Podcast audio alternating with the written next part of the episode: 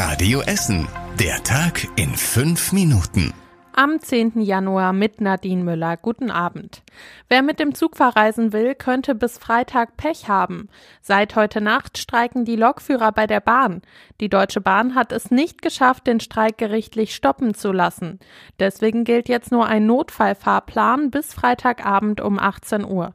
Am Hauptbahnhof bei uns in Essen fallen allerdings die meisten Züge aus. Die Bahnhofshalle war am Morgen recht leer. Die meisten haben sich auf den Streik eingestellt, sagt unsere Radio Essen Stadtreporterin.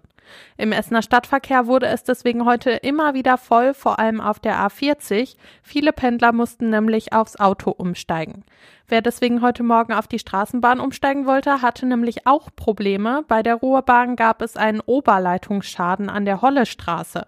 Deswegen mussten statt Straßenbahnen Busse fahren. Die kamen aber dann bis zu einer Stunde später.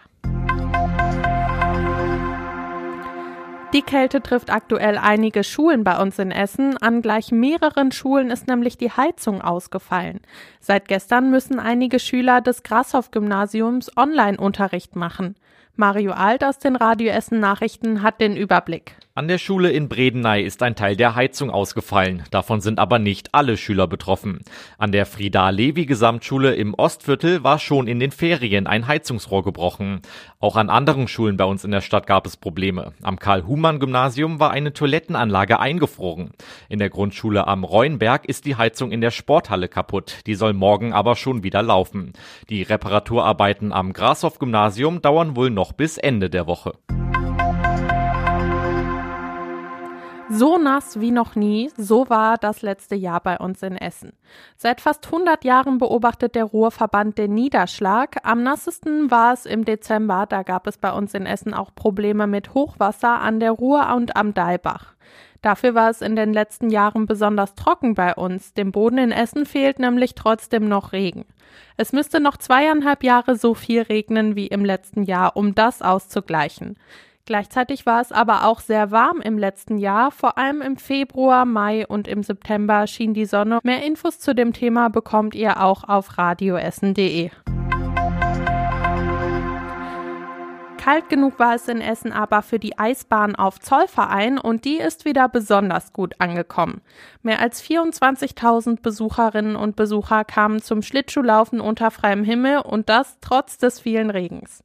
Die zwei Eisdisco-Abende seien komplett ausverkauft gewesen, heißt es von der Stiftung Zollverein. Und zum ersten Mal gab es in diesem Jahr auch extra Zeitslots zum Laufen für Menschen mit Behinderung. Im nächsten Jahr soll es die Eisbahn auf Zollverein wiedergeben und in den Osterferien sogar eine Rollschuhbahn.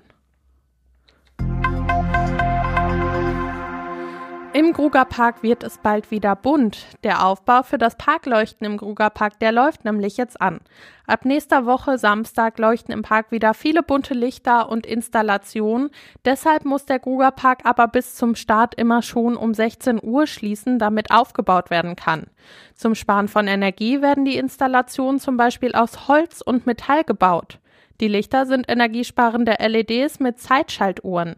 Tickets für das Parkleuchten könnt ihr jetzt schon online kaufen. Und das war überregional wichtig. Die Bundesregierung hat Waffenlieferungen an Saudi-Arabien genehmigt. Das bestätigt ein Regierungssprecher in Berlin.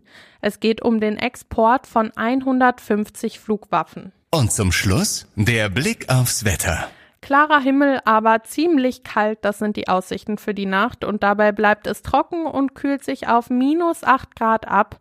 Morgen wird es nochmal sonnig, bis zum Nachmittag, da kommen ein paar Wolken dazu bei bis zu 2 Grad.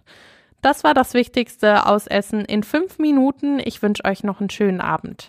Das war der Tag in fünf Minuten. Diesen und alle weiteren Radio Essen Podcasts findet ihr auf radioessen.de und überall da, wo es Podcasts gibt.